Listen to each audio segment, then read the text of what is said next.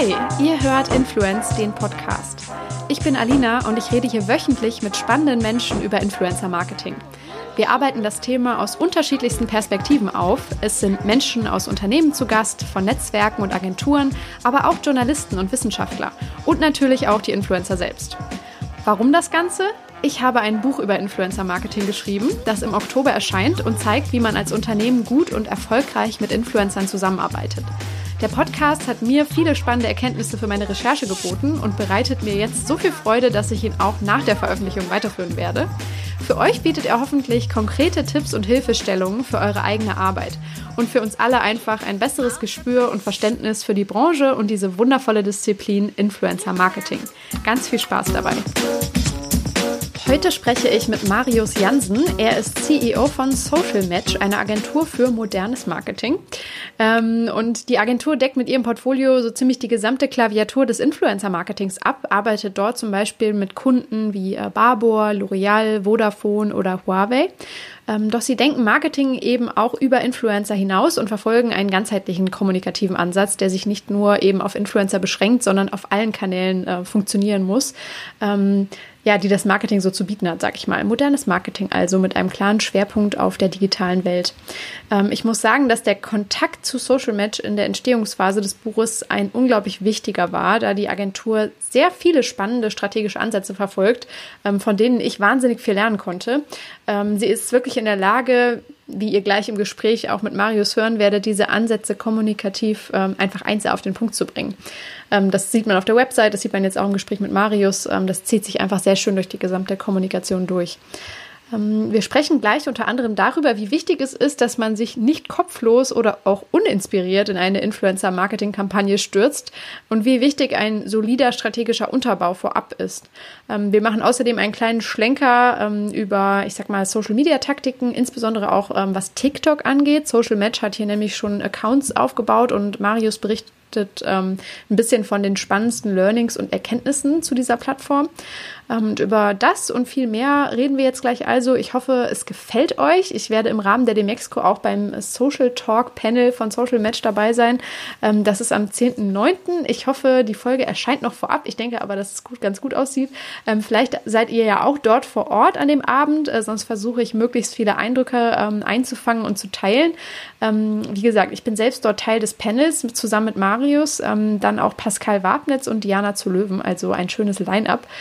Sollte ein sehr großartiger Abend werden, auf den ich mich schon jetzt sehr freue. Ja, aber äh, zurück zur Folge und unserem sehr schönen Gespräch. Äh, ich wünsche euch ganz viel Freude bei diesem Talk jetzt erstmal. Hi Marius, ich freue mich sehr, dass wir heute hier zusammensitzen. Hi Alina, das freut mich auch. Vielen Dank für die Einladung. Sehr gerne. Ähm, du bist CEO von Social Match. Und äh, ja, ihr seid eine Agentur mit einem großen Schwerpunkt auf Influencer-Marketing und Social-Media-Kommunikation. Und vielleicht kannst du selbst in eigenen Worten nochmal sagen, ähm, was ihr genau tut, was euer, äh, ja, eure Identität, eure Philosophie vielleicht ist, weil es gibt ja da draußen sehr, sehr viele Agenturen, die gerade so ein bisschen diesen Markt strömen. Und äh, genau, erzähl gerne einfach mal, was ihr so macht. Genau. Wir sind eine Agentur für moderne Kommunikation, also haben uns ein bisschen äh, zuletzt weiter ausgerichtet. Wir haben vor vier Jahren angefangen, uns im Influencer-Marketing zu widmen mhm. ähm, und haben dann aber auch schnell ja, vor allen Dingen Social-Media-Mandat auf Instagram dazu bekommen, weil der Kunde einfach gesagt hat, hey, äh, ihr kennt euch so mit Instagram aus, wir jetzt weniger, könnt ihr auch das Channel-Management für uns übernehmen. Und wenn man sich mit Influencer-Marketing beschäftigt, kommen auch noch weitere Randbereiche, sage ich mal, dazu, die bei uns jetzt auch noch größer geworden sind. Also das Thema Events, mhm. Das Thema Paid Media Advertising und wenn du Social Media machst, dann auch das Thema Content. Ja. Ähm, und so haben wir dann einen Oberbegriff für all das gesucht und das ist für uns halt eben äh, ja, Modern Marketing. Mhm. Ja, sehr schön. Ähm, genau, vielleicht äh, gehen wir noch mal kurz so ein bisschen auch auf deinen Werdegang ein und dann verknüpfen wir das einfach mit der Geschichte auch eurer Agentur, ähm, weil du bist ja ursprünglich mal äh, Ingenieur gewesen. Finde ich total cool. Ich bin ja. diesem Berufsfeld sehr zugeneigt, weil mein Papa ist auch Ingenieur und äh, ich finde es dann aber trotzdem ne, einen coolen, coolen Weg. Vielleicht kannst du uns mal ein bisschen erzählen, was da passiert ist, dass du dich jetzt auf einmal im Influencer-Marketing-Bereich wiedergefunden hast und wie das dann eben auch so ein bisschen äh, parallel gelaufen ist zum, zum Wachstum und zur Entwicklung dieser Agentur hier. Ja. Also tatsächlich habe ich äh, Bauingenieurwesen studiert ja. und äh, das ist so ein bisschen familiär bedingt gewesen damals. Es waren einfach Riesenprojekte, die mich immer fasziniert haben. Meine Eltern haben auch in der Kindheit selber gebaut mhm. äh, und das hat mir total Spaß gemacht. Ähm, und hatte damals irgendwo noch nicht das Selbstvertrauen, in, in, in den Marketingbereich zu gehen, weil ich dachte, ah, das ist alles so subjektiv und man muss super kreativ sein und äh, habe dann erst entdeckt, als ich dann in die Unternehmensberatung gegangen bin und das war so ein bisschen schon der erste Bruch in meinem ja. Lebenslauf, nicht, äh, sage ich mal, Bauleiter zu werden. Ähm, habe dann in der Unternehmensberatung das Glück gehabt, dort immer, sage ich mal, Projekte zu haben, die einen mark großen Marketingbestandteil hatten. Und das war bei Lufthansa der Fall. Dort ging es um die Personalisierung der Customer Journey mit deren Apps, Newslettern und Co. Mhm. Das war dann nachher auch bei Bayer der Fall. Dort ging es ums Multichannel-Marketing. Und da war ich eigentlich schon immer der Berater ähm, und wir waren in einer Organisationsberatung, wo es um Strukturen ging. Äh, der Berater unter uns, der sich für die Inhalte auch sehr stark interessiert hat und der ganz neidisch auf, äh, sage ich mal, diejenigen waren im Fachbereich, die sich halt wirklich dann an Instagram und Co. vergreifen durften und mhm. äh, war dann derjenige, der halt viel schon mit seinem Smartphone ausprobiert hat, immer die neuesten Apps seinen Kollegen gezeigt hat. Ähm, und dann war das äh, ja irgendwann der Fall, dass ich gesagt habe, okay, Beratung macht man halt mal drei, vier Jahre und dann schaut man sich mal mhm. um. Und ich wollte aber nicht in einen großen Konzern. Also das war mir nicht beweglich genug. Und ja. irgendwo ähm, ja, habe ich zwar gemerkt, dass sie sich mit den neuen Medien beschäftigen, aber ob das es dann wirklich Einzug, Einzug erhält in den Marketingmix und auch in die Organisationsform, dauert dann einfach echt viel zu lange, meiner Meinung nach. Ja. Ähm, und habe dann Robert kennengelernt, unseren Gründer. Und äh, ja, dann ging es eigentlich alles ganz schnell. Da war halt Social Match vor zwei Jahren noch mit zehn Mitarbeitern unterwegs. Mhm. Jetzt sind wir an die 30 Mitarbeiter und äh, hat für mich eine riesen Herausforderung geboten. Ja? Also die Strukturen aufzubauen, äh, irgendwo Business Development zu machen, halt zu schauen, wo wollen wir uns strategisch hinbewegen ähm, und das so mit diesem ja, Neugierde-Trieb ja. ähm, sozusagen dann zu verbinden und dieses, dieses Startup-Feeling zu haben. Damals war es noch so, heute sind wir auch schon ein bisschen, äh, sage ich mal, junges Unternehmen und mhm. ein bisschen prozesslastiger ja, das ist so mein Werdegang im Prinzip oder jetzt auch, ja, wie ich quasi hier an die Spitze von Social Match gespült wurde, wenn man so will. Also vor zwei Jahren war das, ne? Genau, nicht ganz, irgendwie ein Jahr und neun Monate. Ja. Und jetzt, was, was sind denn so als CEO deine, deine Aufgabenfelder? Also kümmerst du dich um alles ein bisschen oder bist du so der Leuchtturm, der, der, der immer die neuesten Trends oder Richtungen vorgibt und sagt, okay, wir marschieren jetzt in, in den Bereich oder so? Was, was genau machst du? Ja, es ist schon so, wenn ich in einem Team-Meeting bin und dann äh, irgendwas von äh, Influencer-Marketing auf Pinterest, B2B oder wo auch immer ja. äh, erzähle, also von den Bereichen, die da vielleicht am Horizont schon sichtbar sind aber dann, quasi im Daily Business noch gar nicht so tief genau, sind oder so. Ne? Ja. Weil der Kunde es auch noch nicht für ja. sich entdeckt hat, sondern wir als, äh, sage ich mal, Agentur da noch innovativ äh, für den Kunden halt spotten, was da ja. vielleicht kommt. Und wenn ich das im Teammeeting vorstelle, dann muss ich ja zugeben, sind die Teammitglieder auch immer so ein bisschen skeptisch. Und je skeptischer die sind, desto besser mache ich eigentlich meinen Job, weil je weiter denke ich halt eben auch voraus. Und das ist eine Hauptaufgabe auf jeden Fall. Mhm. Ähm, aber alles, was da äh, noch an klassischer Führung halt dazukommt, ja, also Personalführung, wir stellen halt regelmäßig neue Leute ein, weil ja. wir das Glück haben, mit dem Influencer-Marketing-Hype auch ein Stück weit zu wachsen. Ähm, Sales spielt ja natürlich eine Rolle, also zu schauen, dass die neuen Kunden hier passend ongeboardet werden, dass wir halt von Beginn an dort einfach einen guten Job machen. Ähm, ja, das sind so die drei Hauptbereiche und natürlich der organisatorische Aufbau, also Sales, Mitarbeiterführung, Organisator, ja. Organisation und Innovation. Ja. ja genau. Der klassische Teil. Ja. Da muss ich aber sagen, äh, mhm. CEO sozusagen äh, ist eine geteilte Position, aber wir sind Managing Directors, zwei. Mhm. Laura äh, Pier ist noch die, ja. die zweite, die da sozusagen die Rollenteilung perfekt macht. Super. Okay, und ähm, Vielleicht gehen wir dann jetzt noch mal ein bisschen auf die Agentur ein, wo, wo die herkommt ursprünglich, weil ähm, ihr seid ja in Münster gestartet damals. Ne? Also da warst du quasi noch nicht dabei, du bist jetzt nicht der Gründer, aber genau. führst das Unternehmen. Vielleicht magst du uns darüber noch mal ein bisschen kurz was erzählen. Genau, also im Prinzip äh, haben unsere beiden Gründer, David Bosse und Robert Levenhagen, schon ziemlich lange mit damals noch Blogger-Marketing sich ja. auseinandergesetzt. Also jetzt bestimmt schon 18, äh, 9 Jahre lang. Hatten auch ein erstes Projekt, das war eine Blogger-Plattform, das ist aber nichts geworden, einfach weil das Geschäftsmodell sozusagen nicht ins Rollen kam mhm. damals. Und haben dann direkt weitergemacht mit ähm, InfluencerDB. Ah, ja, genau. Und äh, über das Tool, was ja sozusagen hilft, die Followerschaft eines jeden Influencers äh, zu analysieren, ähm, sind dann auch viele Anfragen auf, auf Robert und David gekommen, äh, zugekommen, wo halt äh, die Kunden gesagt haben, hey, cooles Tool, aber ihr erzählt so viele spannende Sachen von Influencer Marketing, könnt ihr nicht auch für uns Strategien und Kampagnen entwickeln? Ja. Und die erste Antwort war dann so, boah, eigentlich wollen wir ja gerne die Software machen. Ja. Und äh, über diese Anfragen ist dann aber Social Match entstanden. Also es war äh, Roberts äh, Freundin und heutige Frau, die dann die ersten Kampagnen abgewickelt hat. Für Barbauer war das damals. Mhm. Und die ersten Lessons learned dort, das ist jetzt vier Jahre her, ja. für Social Match generiert hat. Und dann ist da schnell ein kleines Team draus geworden. Und dann sind auch von Beginn an die Unternehmen äh, auseinandergegangen. Also mhm. das war dann klar getrennt, InfluencerDB und Social Match. Aber man blieb trotzdem wahrscheinlich sich ein bisschen verbunden oder konnte ja, auf die Daten also, natürlich sowieso dann äh, ja immer zugreifen oder die Software nutzen und so weiter, oder? Genau, also wir sind sozusagen auf jeden Fall datengetrieben, ja, so wie es der Footprint dann irgendwo auch äh, ja. ja. quasi vorgibt. Das ist auf jeden Fall unsere DNA. Mhm. Äh, InfluencerDB wird nach wie vor von uns genutzt. Mhm. Ähm, ja. Okay, aber das nutzt ihr quasi so wie jedes andere Unternehmen. So wie jedes andere Unternehmen. Also wahrscheinlich haben wir, können wir es. Nein, nein, nein, nein, das ist, das ist klar. Also es gibt ja auch andere Agenturen, auch Konkurrenzagenturen von uns, die InfluencerDB genau, nutzen. Ja. Ähm, wir haben auch unsere eigenen Datenbanken aufgebaut. Wir entwickeln auch gerade uns äh, nochmal, wir haben ein internes Tool, was nochmal Insights der Influencer auch mhm. nochmal erweitert liefert, wenn sie bei uns ongeboardet sind. Entwickeln wir auch gerade weiter. Also das ist einfach so, ein, ja, so eine Philosophie im Prinzip, ja? also dass mhm. wir datengetrieben an das Thema rangehen.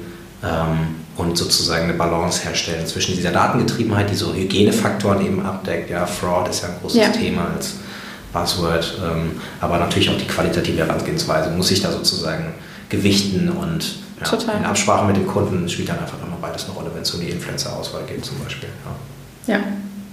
okay und ähm, mit welchen Anliegen kommen dann Unternehmen zu euch? Also was, was macht ihr quasi? Du hast es schon angerissen, es ist die, die Strategieentwicklung, die, die Kreation, die Umsetzung, es sind auch äh, Social-Media-Plattformen, aber ähm, ihr habt jetzt zum Beispiel kein exklusives Talent-Management bei euch, oder? Also ihr habt jetzt keine Influencer unter Vertrag oder so, die ihr dann direkt da reinreicht, sondern äh, ihr seid im Endeffekt der ausgelagerte Kreativ Kreativagenturarm oder wie kann man das nennen? Ja, genau. Also wenn wir jetzt sozusagen mal die anderen Themen, also mittlerweile kommen ja auch Unternehmen auf uns zu und wollen nur, nur Social, Social, Media ja. und so weiter. Begrenzen uns mal auf das Thema Influencer Marketing. Genau. Ähm, und da haben wir ganz bewusst von Anfang an gesagt, dass wir so früh wie möglich eingebettet und eingebunden werden wollen von den Unternehmen ähm, und dass wir natürlich dann entsprechend das Wort Strategie auch ganz vorne anstellen. Ja. ja. Äh, am Anfang natürlich irgendwie auch ein bisschen frech als ganz junge Agentur, schon strategische Guidance sozusagen vorgeben zu wollen, aber über eine Expertise, die man da eben hat, die zum Glück der Kunde dann nicht hatte, findet man ja auch Gehör. Ja. Äh, da hatten wir einfach Glück, dass die Kunden das früh dann auch verstanden haben und so sind wir da ganz besonders, sage ich mal, äh, für zu haben, wenn wir halt von vornherein mit dabei sind. Ähm, als Agentur, du hast gerade das Thema Netzwerk zum Beispiel eingebracht oder Exklusivverträge mit Influencern, haben wir uns ganz früh dagegen entschieden, ähm, uns in so eine Twitter-Position hineinzubewegen. Twitter meint, ähm, wenn wir zum Beispiel ein Netzwerk hätten, dann hätten, haben wir immer das Gefühl direkt entwickelt, okay, wir müssten unseren Netzwerkpartnern, also den Influencern, Creatoren, auch mal hier und da wieder eine Kampagne liefern, sonst wäre der Benefit aus unserem Netzwerk ja irgendwo nicht da. Und da wir aber dieser strategische Partner sein wollen, wollten wir uns im Prinzip völlig unabhängig von, ja. sage ich mal, Nebenschauplätzen machen. Ja. Und ähm, das heißt nicht, dass wir nicht gute Beziehungen zu Influencern haben und aufbauen wollen, sondern dass wir einfach von Beginn an sagen wollen, hier, lieber Kunde, wir sitzen zu deiner Rechten, wir shapen jetzt erstmal die Strategie und shapen danach gelagert auch Konzepte, taktische Mittel so, dass es im Influencer-Marketing-Universum funktioniert, aber nicht schon mit den, sage ich mal, äh, ja, definierten Köpfen im Hintergrund. Im Hinterkopf, ja, äh, genau. die suchen wir dann, dafür gibt es halt eben auch genug Influencer und dafür muss man nicht jeden Deal eingehen, ähm, sondern da sind Influencer für uns auch einfach ja, dann Creators, die wir dazu buchen oder eben nicht dazu buchen, je nachdem, ob es dann eben passt. Sodass ihr dann wirklich den findet, der auf die Strategie sozusagen genau. das oder mehrere, setzen kann klar. auf die ja. Ziele. Ja, ja, genau. Ja, perfekt. Ähm, okay, dann ähm, gehen wir auch mal echt ein bisschen auf dieses Thema Strategie mehr ein, weil das ist heute einer unserer Schwerpunkte, unserer vielen. Ähm, ja.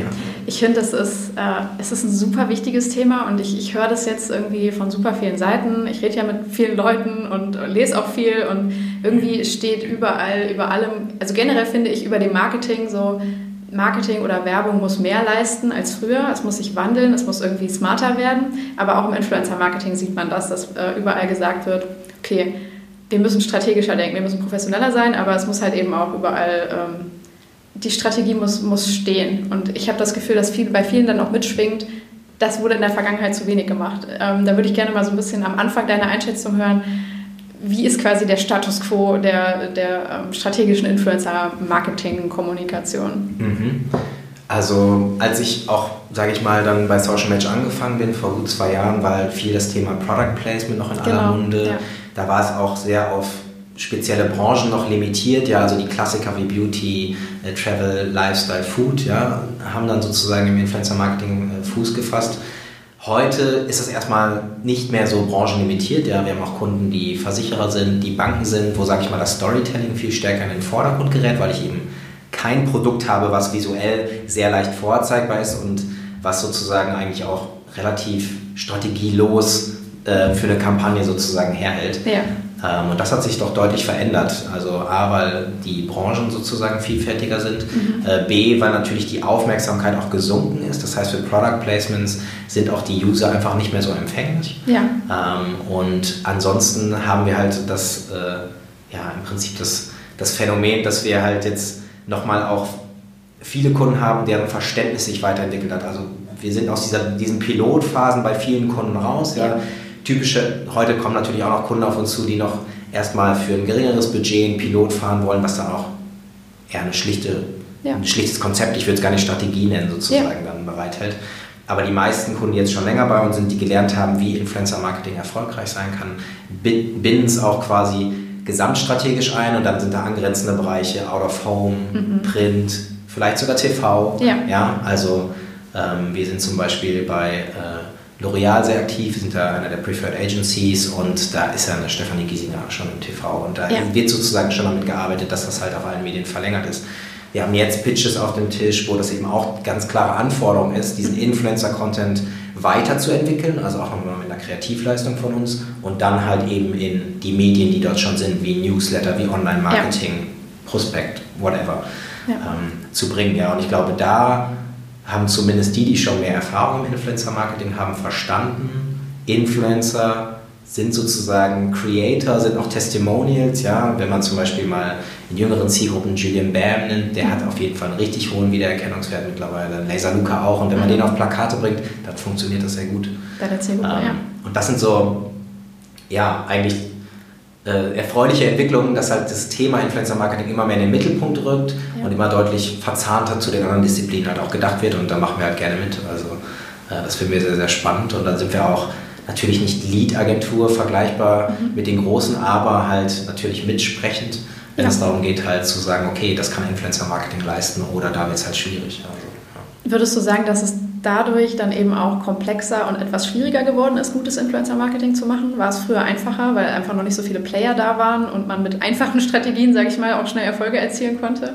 Ja, mit Sicherheit. Also ich meine, die ganz einfachen äh, Goldgräberzeiten sind ja. halt vorbei, in denen halt vor allem die Uhrenmarken wie Captain Sun oder Daniel Wellington halt einfach Uhren verschickt haben ja. und äh, zum Selbstkost Selbstkostenpreis quasi äh, dann riesen Return on Investment Center aufbauen konnten, ja, weil einfach ja. Product Placement über die Influencer reinkam. Das funktioniert natürlich heute nicht mehr, also zumindest ja. nicht mehr on scale. Und dann braucht es halt eben Cleverness, um diese Aufmerksamkeit äh, auf sich zu ziehen. Und äh, ja, also sich zu orientieren ist ein ganz großer Punkt für die Neukunden im Influencer-Marketing. Und diese Orientierung zu bieten, das können halt dann zum Glück halt Agenturen, wenn sie halt den Kunden äh, ja, verstehen lernen. Und das muss man erstmal machen, diesen Prozess, der heißt bei uns Onboarding. Das muss man erstmal ja. so sich dafür Zeit nehmen von beiden Seiten und das erstmal so nochmal mitnehmen als Verständnis, dass das halt auch nötig ist, damit man wirklich wirkungsvoll Influencer-Marketing machen kann. Auf den würde ich gerne eingehen, auf diesen Onboarding-Prozess. Also wirklich, wenn der Kunde bei euch ist und einfach noch quasi kein implementiertes äh, System hat, keine Strategie, die irgendwie ähm, eine Richtung vorgibt, wie arbeitet ihr dann mit dem Schritt für Schritt das auf? Also und auch was muss er vielleicht mitbringen, ja. ne, wo ihr ihm quasi nicht direkt helfen könnt, sondern wo er erstmal seine Hausaufgaben machen muss. Also äh, besonders spannend fand ich das ähm, bei einem Kunden, wo ich auch von Beginn an äh, mit dabei war, das ist die Deutsche Flugsicherung. Ja. Äh, und das ist sozusagen für mich das Beispiel, wo ich am meisten gelernt habe, wie wichtig dieses Onboarding ist, ja. weil wir haben denen ähm, zunächst Vorschläge gemacht, wo, sie, wo ich mich jetzt rückblickend wundere, das war vor anderthalb Jahren, äh, wo ich mich rückblickend wundere, dass wir nicht achtkantig aus diesem Call rausgeflogen sind, den wir hatten, weil äh, die Deutsche Flugsicherung hat halt so Kernwerte wie Natürlich erstmal Sicherheit, ja, also mhm. davon Absturz überhaupt zu sprechen ist halt oh das absolute No-Go. Von Verlässlichkeit, äh, auch so, da schwingt auch Konservativität natürlich dann mhm. mit äh, und äh, Vertrauen sozusagen, das sind so Kernwerte. Und Irgendwo haben wir das uns natürlich auch durchgelesen, aber eigentlich hatten wir viel bessere Ideen. Wir wollten Flugzeuge äh, sozusagen im besten Fall halt irgendwie so eine Anflugsituation äh, durchspielen lassen, einen YouTuber-Challenge machen, wo sie halt die App der deutschen Flugsicherung äh, als äh, sozusagen durchspielen und dann halt gefährliche Situationen hervorrufen. Also alles totaler, äh, wirklich, also totaler Quatsch. Ähm, hat uns sehr gut gefallen, weil wir dachten, es gibt so richtig äh, ja, das Maximum an Aufmerksamkeit. Mhm. Und dann haben sie zum Glück trotzdem Ja gesagt zu einer Zusammenarbeit, als wir so ein bisschen von unseren Ideen runtergekommen sind. Und ganz, ganz wichtig war für uns mal äh, während der Kampagne dorthin zu fahren. Ja. Nach Langen zu fahren, auf den Campus zu fahren, wo die äh, Fluglotsen ausgebildet werden und wirklich mit den Ansprechpartnern zu sprechen, das alles aufzusaugen dort vor Ort. Mhm. und danach, ja, haben wir dann doch die äh, Kurve bekommen und eine sehr, sehr partnerschaftliche und gute und langfristige Zusammenarbeit jetzt mittlerweile doch da angestoßen. Und äh, zu den, sage ich mal, Onboarding-Themen gehören halt natürlich erstmal wirklich ein Feeling zu bekommen. Und das Für die Marke halt, und genau, das ein Markenfeeling und das ja. Unternehmen. Und gerade im Employer Branding, da geht es bei der deutschen Flugsicherung mhm. äh, rum, darum muss man auch ein paar Leute kennenlernen, die diesen Job schon quasi ausführen, damit man auch sich vorstellen kann, wer kommt denn dafür in Frage, wie ja. sieht es denn mit der Zielgruppe aus. Ja. Also Zielgruppe ist ein Thema, da muss man natürlich einfach auch als Agentur gestehen, weiß der Kunde viel mehr äh, muss man wirklich einfach gut zuhören und nochmal einfach Denkanstöße geben, aber erstmal alles aufzusaugen, was da ist, ist da super wichtig. Also ja. Thema Zielgruppe, Thema vorhandene Strategie, ja, also es ist mhm. nicht so, dass ein Kunde zu uns kommt und wir sind die mhm. Ersten, die, die über Marketing genau, nachdenken. Ne? Das ist dann auch klar. Also wo können wir uns sozusagen äh, dort eingliedern? Ja. Ähm, und das ist das Thema dann auch vorhandene Kanäle, also welche mhm. Assets nutzt der Kunde gerade, welche Assets sind in Zukunft noch geplant und wo ist der Kunde wirklich bereit zu investieren auch. Also wir wollen ja im Prinzip keine Verbrennungsmaschine bauen, ja, wo wir einfach äh, Werbung, äh, sagen wir im Bereich Awareness halt machen, einfach immer Geld reinpumpen und dann äh, versuchen wir Messages in der Zielgruppe zu platzieren, sondern wir wollen ja im besten Fall eine Lawine kreieren, also einen Selbstläufer und das äh, geht natürlich dann immer einher mit den Challenges, die der Kunde hat, beziehungsweise mit den äh, Kanälen, die da auch bestehen. Ja, wenn man ja. die befeuert und, sage ich mal, in so ein, dieses Zahnradsystem des Kunden halt, äh, ja, quasi mögliche User oder mögliche Kunden, mögliche Bewerber lenkt, äh, hat man da geholfen. Ne? Und da muss man erstmal sauber die Ausgangslage echt äh, aufnehmen und da ist nicht immer die Geduld da, mal auf unserer Seite nicht, mal auf Kundenseite aber auch nicht. Ja. Aber langfristig ja, ist erstmal echt eine Bestandsaufnahme. Ja. ja. Und ähm, ja, wichtig, oder da spielt ja auch total die, die Zielsetzung des Kunden jeweils rein. Ne? Also bei der Deutschen Flugsicherung war es dann in dem Fall einfach Bewerberzahlen nach oben zu bringen am Ende, ja, oder? Also genau. sich als, als positiver oder ähm, ja, schöner, favorisierter Arbeitgeber zu präsentieren, wo du äh, gerne hingehst.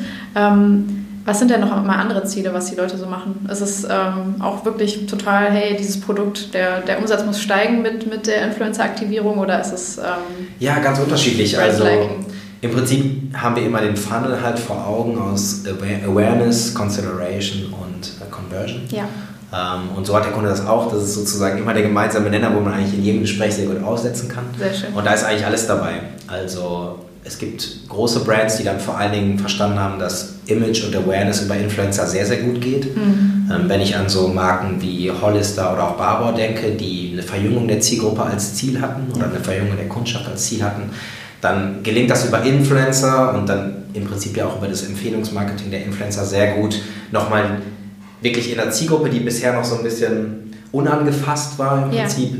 dort direkt halt einzusteigen und eine Awareness zu generieren. Ja? Also gerade so zur Umpositionierung, zur Verjüngung der Marke passt das halt sehr, sehr gut. Ähm, aber auch für sonstige Awareness-Maßnahmen. Gerade Instagram Stories klicken halt sehr, sehr gut. Ja, ist das Medium der Stunde, ist vergänglich, deswegen wenig nachhaltig, ähm, mhm. aber für diesen Awareness-Buzz glaube ich das, was wirklich gerade mit am besten funktioniert.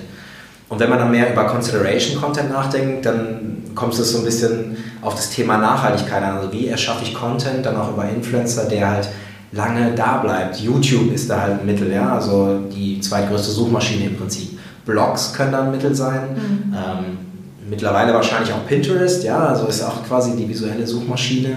Ähm, oder auch einfach eine gute, saubere Landingpage, eine so gute, saubere Kampagnenpage, die länger dort nochmal äh, zur Verfügung äh, steht und nachdem man zum Beispiel bei, auf Instagram eine Story gesehen hat, äh, die dann nach 24 Stunden weg ist, kann man nochmal eine Woche später vielleicht mhm. ähm, das, das beworbene Produkt, die beworbene Dienstleistung dort halt nachvollziehen und sich dann dafür oder dagegen entscheiden. Conversion ist dann wieder natürlich der Wunsch aller. Ich meine, ja. klar, wenn man auch äh, direkt sozusagen Kunden gewinnen kann, perfekt. ist vor, vor allem bei E-Commerce-Kunden oft der Wunsch, die nicht so mhm. große Branding-Budgets haben und da sozusagen auch äh, ja, nicht die Geduld mit an die Hand bekommen, einfach vielleicht auch den Druck dort haben, schnell halt ein Return on Investment zu erzielen. Ähm, wenn es halt darum geht, Conversions zu generieren, arbeiten wir oft über Paid Media Advertising, wo ein Retargeting halt sehr leicht möglich wird. Ja. Mit Influencer-Content dann tatsächlich, der. Ja, unter ja. anderem. Also, wenn man sich das vorstellt, dann hat man eigentlich bei Paid Media Advertising die Möglichkeit, auch diesen ganzen Funnel mit zu begleiten. Man kann ja auch den Influencer-Content nehmen, um Awareness und Storytelling halt sozusagen ja. da nochmal äh, zu nutzen und darüber halt Paid Media Advertising, beispielsweise auf Instagram oder Facebook zu mhm. machen. Vielleicht auch über den Account des Influencers direkt, ja, machen ja. wir auch. Ähm, und dann bei dem Consideration Content Piece, das wäre dann also wäre dann ein anderes Content Piece, könnte man weg von dieser Story nochmal ein bisschen mehr hin zu Produkt, ein bisschen mehr hin zu weiteren Informationen, ja, also nochmal Verlinkung zu einer Landingpage, nochmal, sag ich mal, plakativer anteasern. Ja. Und das letzte Content Piece wäre dann vielleicht echt auch ein Stück weiter weg vom Influencer, wäre dann wirklich vielleicht das Produkt in die Kamera gehalten oder nochmal wirklich der Aufruf, hey, du hast es doch schon gesehen, jetzt lass dir ein individuelles Angebot für eine Versicherung machen oder schließ jetzt ein Konto ab oder ja. was da auch immer sozusagen Gegenstand ist. Und so baut man dann den Funnel auf, kann man über Paid Media Advertising halt deswegen sehr gut machen, weil es halt alles sehr einfach messbar ist und sehr einfach sozusagen die Zielgruppe dann ohne Streuverlust auch erreicht werden kann. Ne? Ja. Und letztendlich, und das nennen wir dann Strategie, ist halt die Frage, wo steht der Kunde gerade? Mhm. Was braucht er sozusagen als Ergänzung zu seinem Marketing-Mix in diesem Conversion Funnel? Genau und wo können wir dann halt am meisten helfen. Ja? Also manchmal ist das komplette Programm auch noch verzahnt mit einem Social Media Channel oder ja. einem Event. Ja. Ähm, ne? Wir bauen Partnerprogramme auf, wo wir halt nicht nur bezahlte Partnerschaften mit Influencern initiieren, sondern halt auch schauen, welche Influencer haben denn wirklich eine Win-Win-Situation. Ja, bei der DFS haben wir zum Beispiel ein Partnerprogramm, wo über 50 begeisterte Fotografen mittlerweile ja. an Bord sind. Äh, das heißt für uns auf dem Instagram-Channel äh, und auf dem TikTok-Channel, den wir für die Deutsche Flugsicherung machen, äh, gibt es halt kein Content-Piece, was irgendwo nicht von diesen, oder fast keins, ja. was äh, nicht von diesen ja, Netzwerkpartnern äh, ist und die freuen sich tierisch gefeatured zu werden. Wir freuen uns tierisch, weil deren Fotoqualität echt atemberaubend ist und so in einer Win-Win-Situation. Ja, also das kann auch mit so einer Strategie dazugehören. Also hat quasi die Deutsche Flugsicherung dann so eine richtige kleine Community gegründet, ne? oder ja. also gibt denen ja auch dann eine Plattform und Genau, also wir hatten ein erstes Event, nachdem wir das ge gestartet haben und ähm, dort haben sie zum ersten Mal sich wirklich auch live kennengelernt. Ich meine, die kennen sich untereinander alle, ja, ja. sind ja quasi äh, derselben Leidenschaft verfallen ähm, und als sie sich in Langen zum ersten Mal getroffen haben, äh, das natürlich auch auf jeden Fall einen positiven Effekt auf, den, auf die deutsche Flugsicherung und deren Image gehabt, ja, und das ja. äh, ist dann im Prinzip, ähm, ja, wenn wir sozusagen von der Strategie reden, die für uns immer so als äh, Nordstern vorneweg äh, geht, ist das für uns Social Proof, also mhm. äh, Plattform für Austausch zu bieten, ja. wo dann eben ein Gespräch stattfindet, im weitesten Sinne Kommunikation stattfindet, die nicht von der Marke oder vom Unternehmen selber angestoßen wird, also die Marke oder das Unternehmen nicht selber nur plakativ ihre Messages Sich selbst präsentiert, ja. Mhm. Genau. Ja. Sondern Social Proof ist im Prinzip andere für sie sprechen lassen und deswegen ja. sehr authentisch und deswegen auch facettenreicher, als die Marke eigentlich selber kann. Und äh, das schafft einfach mehr Aufmerksamkeit, wenn Influencer über die sprechen, wenn Partner über die sprechen, wenn Mitarbeiter für die sprechen. Mhm. Ähm, und das sollte für uns immer, ist das sozusagen immer der erste Einstiegspunkt beim Kunden, okay, was bedeutet Social Proof ja. für unseren neuen Kunden oder für unseren Kunden? Das heißt, ihr identifiziert auch so diese ja, die Themen vielleicht, die im Rahmen dieser Markenwelt dann auch wirklich relevant sind für die Leute? Also in dem Fall war es ja dann die Begeisterung für, fürs Fliegen, oder? Genau, und, ja. und, Flugzeuge, Flughäfen und so diese ganze, dieser Zauber. Also gibt es das denn, also ist es so, dass es das bei allen Marken theoretisch gibt, diesen, diesen einen Funken irgendwie oder dieses eine Ding, was, was die Leute begeistert oder so? Oder? Ja, das kommt auf die Mission sozusagen ja. des Unternehmens halt irgendwo an. Ne? Der ja. deutschen Flugsicherung ist die Mission, das Fliegen das sicherste ist, was du halt machen kannst. Ja. Dass diese Faszination erlebbar ist, ohne jede Angst, jede Bedenken, was auch immer. Ja. Und äh, natürlich hat das das eine Unternehmen mehr, das andere Unternehmen weniger. Ähm, was aber nach der Strategie sozusagen in der konzeptionellen Phase auf jeden Fall kommt, ist es halt mit Insights der Zielgruppe zu arbeiten. Ja. Also wir haben zum Beispiel auch RTL 2 als Kunden. Ja? Also ähm, da muss man sich einfach fragen, okay, diejenigen äh, Jungs und Mädels, die vorm Fernseher sitzen, was bewegt die gerade? Ist es vielleicht der erste Freund oder die erste Freundin, die Schluss gemacht hat? Äh, ist es vielleicht jetzt äh, ja, weiß ich nicht, das, das Thema Schule, Schulhof, ja, und dann versucht man halt sozusagen die Stories, die in ihrem Leben stattfinden und die sie bewegen, wo sie halt sozusagen im besten Fall Input zu bekommen, ja. äh, weil dann die Aufmerksamkeit eben auch dafür da ist. Die versucht man halt mit Kampagnen, mit, mit sage ich mal, auch den TV-Shows im Endeffekt ja auch sogar im weiteren Sinne zu verknüpfen und so immer eine gemeinsame Erlebniswelt zu schaffen. Ne? Genau. Und ja, diese Insights der Zielgruppe sind mal mehr, mal weniger einfach. Das ist natürlich. Äh, Klar, kommt immer, ja, ja, immer voll auf die Marke auch an. Aber ja, sehr, sehr schön. Gerade bei RTL 2 gab es ja auch in der Vergangenheit viele tatsächlich so Verzahnungen zwischen äh, Influencer-Content und äh, Serien. Ne? Also ja, da muss ich denen wirklich einfach echt ein Kompliment machen. Da bedarf es gar keine Überzeugungsarbeit zu realisieren, dass natürlich niemand mehr wie früher TV konsumiert, ja. Ja, sondern immer ein Einschaltimpuls vielleicht auch digital notwendig ist und auch das Zusammenspiel von Online und Offline. Ja. Also deren ja. Darsteller machen da echt einen riesen Job, indem sie auch in Instagram Stories noch die Story der Sendung sozusagen weitertragen. Ne? Zum Beispiel bei Berlin Tag und Nacht ist das der Fall. Sie schaffen es über The Dome zum Beispiel ein Offline-Event mit reinzunehmen, mhm. das dann mit der Story der Sendung verzahnt ist und auch darüber ihr eigenes Event wieder zu promoten. Also das sind Dinge, die wirklich Spaß machen. Ja. Ähm, Nebeneffekt ist natürlich auch, dass The, The Dome eine gute Veranstaltung ist und wir dann auch dort sein dürfen.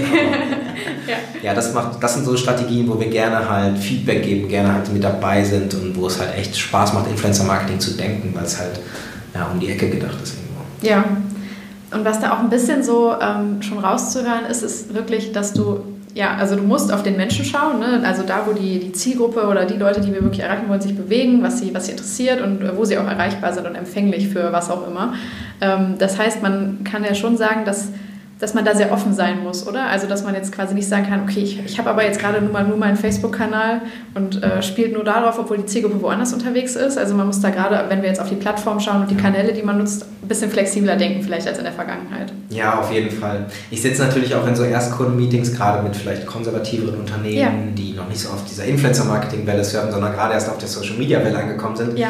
Und da wird mir begeistert berichtet, ob wir denn den Facebook-Channel schon gesehen hätten. Und dann sage ich immer, ja, ich habe ihn leider gesehen.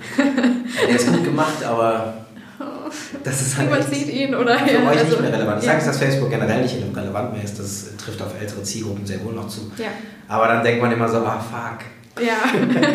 oder ob ich fuck überhaupt sagen, schneiden wir das raus. Ist kein Problem. äh, fuck, jetzt haben wir halt echt, äh, sind wir halt ein bisschen zu spät. Äh, und müssen halt nochmal leider vielleicht zu überzeugen, nochmal ein Asset aufzubauen, was dann natürlich schwerfällt, weil da immer Aufwand mit verbunden ist und immer nochmal ein strategischer Gedanke dahinter Total. muss. Ne? Ja. Aber ja, das gehört dazu. Wo ja. ist meine Zielgruppe? Und das, das wird immer fragmentierter. Ich meine, ja. wir erleben noch äh, Twitch, Snapchat zum Teil auch, wir erleben TikTok, ja, also die, gerade die jungen Zielgruppen sind sozusagen noch fragmentierter unterwegs als, äh, ja. als früher, ne? Als ja. Früher auf jeden Fall. Und das wird auch nicht aufhören. Also das macht ja auch Sinn. Ja. Ähm, jede App hat sozusagen den eigenen USP und demnach nutzt man sie halt, um nur auf einer App unterwegs zu sein, ist mhm. sowieso für die jüngere Generation gar nicht mehr das Hindernis. Also die haben halt mehr ich habe letztens die Theorie gehört, gehört beziehungsweise es ist jetzt keine, keine hochtrabende Theorie, aber dass äh, im Endeffekt auch die jungen Generationen immer auf der Flucht sind vor ihren Eltern. Das heißt, jetzt, wo äh, auch meine Eltern sich bei Instagram angemeldet haben, denkt man schon mal zweimal drüber nach, ob das jetzt noch der Kanal ist, wo ich wirklich jede Story posten möchte von, keine Ahnung, meinen Absturz-Events am Wochenende oder so, wenn ich jetzt Student bin. Ähm, aber ja, dass du dich dann halt irgendwie in deine eigene Sphäre nochmal begibst, in WhatsApp-Gruppen oder TikTok oder was auch immer. Ne? Also es ist, ja. das ist wahrscheinlich so ein natürlicher Prozess. Ja, kann wohl sein. Nur bei WhatsApp, WhatsApp muss ich echt sagen, hat natürlich alle gekriegt. So, ne? Ja, das stimmt. Da lässt man sich von Mama und Papa dann vielleicht auch noch was sagen. Da kannst du ja dann auch deine eigenen Gruppen so zusammenstellen, wie du, wie du lustig ja. bist. Ne? Das ist nicht so der, der Output an alle, aber... Das wird sehr spannend. Äh, WhatsApp hat ja bald auch, oder jetzt sehr konkrete ja. Pläne angemeldet, auch sich als Werbeplattform zur Verfügung zu stellen. Und da bin ich halt sehr, sehr äh, gespannt. Da, ja.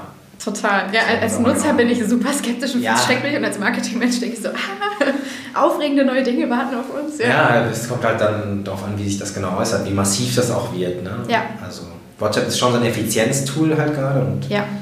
man muss natürlich den User da auch quasi versuchen, ja, nicht zu sehr in seiner Effizienz oder in seiner Kommunikation halt einzuschränken. Ne? Aber da habe ich jetzt ehrlich gesagt auch noch keine näheren Informationen, wie die es genau machen wollen. Da bin ich einfach nur gespannt. Und, ja. ja.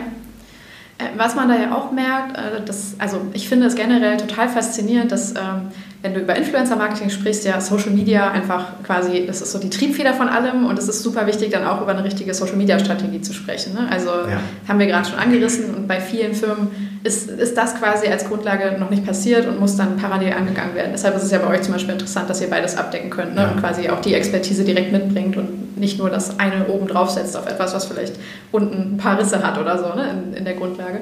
Ähm, und was da wiederum irgendwie auch so ein Gedanke ist, den ich äh, immer sehr spannend finde, ist äh, auch sich bewusst zu machen, dass der Content, den man auf den einzelnen Kanälen produziert, wirklich auf den Kanal angepasst sein muss. Ähm, weil ich als User, äh, der, wie du gesagt hast, sehr fragmentiert die Sachen nutzt, ich erwarte auf Facebook ganz andere Inhalte, als ich auf Instagram erwarte von einer Marke ne? oder als ich auf TikTok erwarte. Ich bin zwar ein, ein Mensch, aber man muss mich eigentlich auf allen Kanälen ein bisschen anders ansprechen. Ja. Ne? Geht euch das auch so? Also das, Absolut. Ja. Also es gibt ja auch das andere Extrem, wo ein äh, Kunde oder ein Gesprächspartner sagt, er ist jetzt auf allen Kanälen aktiv. Das ist vielleicht genauso eine schwierige Ausgangslage, zumindest wenn man dann, dann wie du sagst, überlegt, welchen Content spielt man dort eigentlich ja. regelmäßig. Und Content Recycling das heißt, ein Video auf allen Plattformen yeah, teilen. Das, ne? so, ja. ach, alleine schon Instagram TV hat ja gar nicht dasselbe Format wie YouTube und das dann irgendwie da rein zu vergewaltigen, das Video, das wird ja. halt nichts. Ne? Was sie jetzt aber angepasst haben, habe ich gehört, oder? Ja, ja ich meine schon. Das war vor anderthalb Wochen oder so. Dann stand auch wirklich, äh, Instagram TV gibt nach. Also so, ne? Es war ah, quasi ah, der Druck zu hoch anscheinend. Aber ich habe es jetzt auch nicht selber ausprobiert. Aber man kann anscheinend jetzt auch die. Äh, äh, horizontalen Videos im 16 zu 9 da hochladen. Ja, guck mal, muss ich unsere Social Media Managerin nochmal fragen. die weiß es bestimmt. Ja, ja, aber. Aber ja, genau, das spielte ja genau da rein. Ne? So. Genau, also ja. da muss man halt echt auch schauen, was ist jetzt wirklich der wichtigste Kanal und wo konzentriere ich mich mhm. auch darauf, verlässlich, lange und brutal regelmäßig auch Content zu liefern. Das ist halt Arbeit. Ne? Also, ja. Ähm, da soll ich halt schauen, mich am Anfang. Deswegen nenne ich das auch wirklich Asset, weil es sozusagen nicht mit weil es mit Mühen verbunden ist und wirklich auch langlebig da sein soll. Einen Kanal wieder zu schließen, ist ja eine Investition, die eigentlich ins Leere gelaufen ist. Ja. Mal aktiv gesagt. Ne? Ja. ja. Und das Problem haben ja lustigerweise die Influencer genauso. Ne? Also du bist YouTuber, aber du musst gleichzeitig auch eigentlich auf Instagram immer ja. präsent sein. Äh, dann damals waren es sehr viele auf Snapchat, das ist dann irgendwann ein bisschen ruhiger geworden, obwohl auch da die Nutzerzahlen ja immer noch jetzt mittlerweile stabil sind. Äh, jetzt überlegen viele auch auf TikTok zu gehen, also so, ja. das ist faszinierend. Die Influencer haben im Endeffekt das gleiche Problem wahrscheinlich wie Unternehmen, so okay, wo investiere ich jetzt wirklich meine Ressourcen rein und meine ja. Zeit. Ne? Ja, und das macht es auch so spannend. Wir sind jetzt seit Ende letzten Jahres, so Herbst, Winter, auch auf TikTok verstärkt unterwegs, ja. weil wir Kunden haben, die auch Bock drauf haben. Und ja. das äh, freut uns dann immer sehr. Wir sagen dann auch ganz ehrlich, hey, wir machen es auch zum ersten Mal. Genau. Wir nutzen das selber und kennen das aus einer Nutzerperspektive, aber jetzt seid ihr die Ersten, die es mit uns machen. Wir müssen einfach viel lernen. Ja. Ähm, und das ist dann immer echt ein Geschenk. Ja? Also wir haben jetzt schon drei Kunden, die dort unterwegs sind, auch einer mit einem eigenen Kanal. Und dann zu lernen, okay, welche, welche Art von Content ist halt die richtige Art, um halt Aufmerksamkeit zu generieren? Was gibt Klicks? Was ist sozusagen auch dann wieder ein Insight, den man verknüpfen kann. Also das ist halt super spannend. Und ja. deswegen, ja, äh, fühle ich mich äh, sozusagen hier auch super wohl, wenn ich nochmal an meine Beratervergangenheit denke, dann ist genau das halt, was uns auszeichnet hat, so diese Lust auf Neugier, einfach Neues auszuprobieren und einfach auch mal in eine Sackgasse reinzugehen und dann wieder umzudrehen. Also äh, das muss auch jeder mitbringen oder sollte im besten Fall jeder Kunde mitbringen, so ja, keine Einstellung, offene Einstellung gegenüber Piloten zu haben. Bisschen Mut, ja. Der First Mover hat halt einen Riesenvorteil. Ja? Nochmal zurück zu dem Beispiel Captain Sun oder Daniel ja. Wellington. Das waren halt die First Mover und sie haben einen riesen Return on Investor vorgetragen, davon getragen. Ja? Also wäre jetzt falsch zu versprechen, dass es das nochmal gibt, aber natürlich haben wir hier gelernt, First Mover Vorteile sind halt auf jeden Fall da, ja? gerade gegenüber der Konkurrenz. Ähm, Genau, weil sie haben das in einer Zeit gemacht, als sie halt die Ersten waren. Ne? Und sie ja. wussten ja auch nicht, wie erfolgreich es wirklich wird. Man kann ja nicht irgendwie in eine Glaskugel schauen, ja. aber sie haben halt ne, das gesehen und dann darauf quasi gesetzt. Und ja, und das ist eigentlich bei jeder Plattform das Gleiche. Also ja. eine Plattform, die halt sozusagen Mehrwert bietet, eine Content-Plattform wie LinkedIn zum Beispiel auch, aber jetzt auch TikTok, hat halt viele Konsumenten, die äh, User finden einfach cool, was dort passiert, sind gerne darauf. Aber das macht sie nicht automatisch äh, vom Konsumenten auch zum Creator. Und das gibt dann so ein Gefälle zwischen Angebot und Nachfrage, wenn man so will. Es gibt also dann super viele Konsumenten, aber am Anfang noch wenig Creator. Das hat also ein hohes Viralpotenzial. Ja, genau. Ne? Und wenn ich jetzt an unseren TikTok-Channel, äh, übrigens auch die Deutsche Flugsicherung, die wir den Channel halt machen, den Branded-Channel, äh, denke, da sind halt auch maximal jetzt gerade 1000 Follower drauf, mhm. äh, was halt noch nicht die Welt ist. Ähm, aber wir haben schon Videos, wo halt mehrere, also ich glaube, das 120.000 Klicks ist ein Video, wow. wo man halt sagen muss, das ist halt echt viral gegangen ja. und das hat halt, da hat sich der ganze Invest halt vielleicht für den Moment dann eben schon gelohnt, weil man eine große ja. Awareness kreieren konnte. Ja. ja. Ähm, und das ist halt nur der offenen Einstellung der Ansprechpartner dazu verdanken, dass sie gesagt haben, ja, machen das einfach mal und wir schauen mal, wo das hinführt. Ne? Ja. Ähm, ja. RTL 2 war übrigens auch ein Kunde, der auf TikTok unterwegs ist, passt ja auch zur Zielgruppe. Ja, total. Ähm, aber auch für schwierigere Themen, also Huawei, was ja jetzt ein äh, Produkt ist sozusagen, äh, oder eine, ja, im Prinzip, sage ich mal, ein schwierigerer Case ist, äh, in, in, dem Sinne hat es halt auch äh, auf TikTok echt Brauhaus gemacht mit einer Challenge zum Beispiel. Okay, was, äh, was macht ihr da? Kannst du das ein bisschen äh, noch tiefer erklären für Huawei? Wir haben äh, eine Challenge vor Weihnachten gemacht, wo es um den Song Last Christmas ging. Ja. Huawei hat eine App entwickelt, die es Gehörlosen ermöglicht, ähm, diesen Song auch quasi sozusagen dort halt äh, zu begreifen. Also es gibt halt dann eben auf äh, Gebärdensprache eben den wird der Song, Song interpretiert, wird der Song interpretiert ja. und dann sollte sozusagen ähm, in dieser App halt auch das für die äh, ja, wahrnehmbar werden. So, Ach, cool. kann, diese App ist sozusagen eine Übersetzer-App, wenn man will. Ja, okay. Faszinierend. Und das war aber dann quasi, war das auch mit Influencer-Aktivierung? genau, das, das war auch mit ja. Influencer-Aktivierung. Ja, sollte halt äh, User-Generated Content natürlich vor allen Dingen hervorbringen, mhm. ähm, aber mit durch Influencer aktiviert und aufgegriffen. Ja. ja.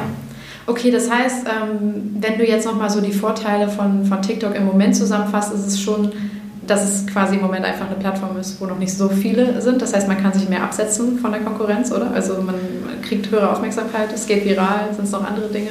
Wie ist so die Stimmung da? Also, ja, also wenn wir mit den Influencern, und das ist ja dann auch für uns neu, die ja. TikToker sozusagen mal kennenzulernen, zusammenarbeiten, ist das super angenehm. Also ähm, die sind super offen für kreative Ideen, haben auch selber total viel Bereitschaft, dort mitzuarbeiten. Mhm. Das haben Influencer grundsätzlich, das ja. will ich damit gar nicht sagen, aber bei denen ist es nochmal. Der Hunger ist äh, sag ich mal, Der Hunger ist wirklich noch ein anderer. Die, ja. die Wertschätzung, äh, die Sorgen saugen die auch auf, die man, die, die man denen dann äh, entgegenbringt. Ähm, und ja, so entstehen halt echt super kreative Inhalte. Ja? Also das ist halt wirklich eine Content-Plattform, die halt von Kreativität lebt. Ähm, und auch, sag ich mal, der Content, der dort ähm, ja, erfolgreich ist, der ist auch ein ganz besonderer Content. Also es geht da um Fast-Forward-Modi, es geht da irgendwo um Lifehacks sind zum Beispiel da sehr beliebt. Also du musst in 15 Sekunden wirklich einfach was Cooles beantworten. liefern, liefern. Ne? So, ja. Genau, und darauf sind die halt spezialisiert. Und das ist halt schon eine andere Art von Content Creator nochmal. Ja. Wirklich eine andere Art von Entertainment. Und das beeindruckt uns wirklich. Und da sind wir halt gespannt, wenn diese Creator-Typen halt vielleicht dann nochmal mehr auf YouTube gehen, vielleicht ein bisschen mehr in den Mainstream, mhm. was das vielleicht dann nochmal so eine neue Mischung halt gibt aus den äh, YouTubern, die dort bisher aktiv sind und aus TikTokern, die jetzt auch mehr rüber schwappen halt. Ne? Aber das ist alles to be defined, das ist alles Zukunft dann. Ja. Ähm, und natürlich der Challenge-Gedanke. Also wenn man eine Challenge hat, die sozusagen auf TikTok verpackbar ist, weil sie dann irgendwo auch äh, so ein Lip-Sync äh, erlaubt ja. oder was Tanzbares, wie es jetzt bei Huawei war, dann ist das auf TikTok halt absolut richtig. Ähm, wenn man dann noch ein Produkt hat, was man, sei es ein Fashion-Produkt oder sonst was, was man mhm. auch sozusagen kamerafähig bekommt, in die Kamera halten kann. Da haben wir auch den direkten Bezug zur Marke nochmal. Ne? Also das sind halt so ja, Themen, wo man auf TikTok, wenn man eine junge Zielgruppe hat, gar nicht lange überlegen muss. Da kriegt man für echt ein super faires Preis-Leistungsverhältnis echt coole, coolen Content, ja. die man auch noch versuchen kann, wieder zu nutzen. Das finde ich das Spannende, ähm, weil genau TikTok ist ja aus Musically heraus irgendwie, äh, also auch gewachsen. Ich weiß gar nicht mehr, wie es genau war, aber es ist quasi eine und dieselbe Plattform, ne? Die wurden äh, übernommen und genau, benannt. Ja. ja. TikTok hat Musically geschluckt. Sozusagen. Genau und hat sein Logo draufgeklatscht. Genau, aber ähm, deshalb, also am Anfang war es, glaube ich, für viele so ähm, Musically klar, ne? das sind Lisa und Lena, das ist die Music Sync Plattform und äh, TikTok an sich, auch vom Content her, ist ja jetzt viel, viel mehr. Ne? Also es ist eben, wie du gesagt hast, ja. es sind verrückteste Spielereien. Ich finde auch von der Qualität her, bei den ähm, manchen ist es noch so richtig hands-on und äh, ohne, dass es jetzt äh, super ähm, hochauflösend oder so geil produziert ist, aber es gibt halt auch die, die richtig krassen ähm, Produzenten, die dann Drohnenflüge über irgendwelche Wälder machen oder so, ne, wo du wirklich so richtig äh, hochqualitativen Content hast. Also es ist ja. auch noch eine schöne Mischung aus. Also in jedem Fall richtig, richtig kreativ. Also ja. es gibt halt auch echt Food-Influencer dort, die halt echt auf eine kreative Art und Weise innerhalb diesem kurzen Zeitraum halt es schaffen, dort halt was schmackhaft zu machen und auch ein bisschen, äh, sage ich mal, zu educaten in dem Moment. Ja. Es gibt halt super viele äh, Comedy-Influencer dort auch. Mhm Finde ich sehr, sehr witzig. Ja, auch so Sketch, Sketche teilweise werden da richtig schön gespielt. Ne? So ja. Dinge, die du auch in einer kurzen Zeit erklären kannst. So ja. lustige Situationen, ohne Ton teilweise. Aber ja. ja. Also echt super kreativ. Das ist echt so eine riesen Kreativitätsexplosion, glaube ich. Und das macht mich auch ziemlich glücklich zu sehen, dass die junge Generation, klar, mittlerweile will auch wirklich jeder zweite äh, im Abschlusslehrgang Influencer werden, aber ich glaube fest daran, dass äh, viele TikToker echt einfach anfangen und viele User sozusagen anfangen, ohne jetzt an Reichweite zu denken und echt halt kreativ zu werden. Das mhm. ist schon ziemlich cool. Also gerade so äh, wenn du in die Richtung User-Generated Content gehst, was ja auch ein fester Bestandteil einer Strategie sein kann, dann ist das schon echt äh, richtig gut. Das heißt, die Creator, die da sind, das sind, würdest du schon sagen, dann wirklich Leute, die damit anfangen und jetzt auf TikTok sich ausprobieren und jetzt keine etablierten Leute sind in der Fields oder in der Großteil, ähm, Großteil, die von YouTube oder so schon als Stars quasi jetzt einfach noch einen Kanal bei TikTok aufmachen. Ähm, da müsste ich nochmal genau mit den Mädels fragen, die mit den ja. Influencern in Kontakt waren. Aber mein Gut Feeling sagt auf jeden Fall, dass die halt A, jung sind und sozusagen wirklich ja. als junge User dort angefangen haben und deswegen groß geworden sind. Ja. Ähm, und B, wirklich, dass auch eine ganz andere Art von Content ist, sodass schon die, also viele haben dann auch einen Instagram-Channel mittlerweile halt, ja, wenn sie hohe Reichweiten haben und sich schon selber als Influencer dann wahrnehmen, dann kommt das auch mit in jedem Fall. Mhm. Aber ich glaube, dass schon der Ausgangspunkt halt dort bei TikTok liegt. Ja. ja. Absolut. Sehr gut. Ähm, jetzt gehen wir nochmal, wir haben jetzt äh, einen schönen weiten Ausflug gemacht, ja. nochmal zurück zu diesem, diesem Strategieprozess. Wir hatten ja wir hatten die Onboarding-Phase ganz am Anfang ähm, und dann diesen Übergang zur Konzeptionsphase, wo ja dann solche Entscheidungen auch mit getroffen werden. Ne? Ähm, wie ist es denn bei euch? Also ich arbeite ja lustigerweise auch in der Strategie, aber in der Markenstrategie und da ist immer dieser Moment da, wenn äh, wir dann quasi für uns das gesichtet haben. Wir haben den Menschen, den Markt und die Marke angeguckt und äh, es fließt alles zusammen in, äh, in unserem Fall ein Creative Brief. Ähm, und wir gehen zur Kreation und sagen, los, ne, setzt das um, wir inspirieren sie und, und sie kommen dann mit, mit coolen Ideen um die Ecke, wo man das dann wirklich äh, zum Leben erweckt, das, was wir mhm. uns vorher so an einer Route ausgedacht haben. Ist es bei euch so ähnlich oder kann man das gar nicht so, so zusammenfassen in einem Prozess sozusagen? Ähm, weil die Kreation würde ja dann in dem Fall sehr oft beim Influencer natürlich liegen, aber ähm, vielleicht ja auch von euch mit begleitet. Also auf jeden Fall, wir arbeiten, wir arbeiten ein Konzept, das ist dann meist der Account Manager, der den Kunden sehr, sehr gut kennt und all diese vorgelagerten Fragen wie Zielgruppe und so weiter ja. im besten Fall schon, äh, sage ich mal, vorbeten kann. Und einen Konzepter, der mit einem frischen Blick nochmal schaut, was sind zum Beispiel dann Insights der Zielgruppe, die vielleicht von beiden noch nicht gesehen wurden, also von Kunde und Account Manager. Und dann geht es halt an die Umsetzung, das heißt, dort kommt dann ein Influencer Marketing Manager mit ins Boot. Ja der sehr genau weiß, welche Creator passen denn auf welcher Plattform dazu, zu der jeweiligen Geschichte, zu dem jeweiligen Konzept, was man dort äh, angedacht hat.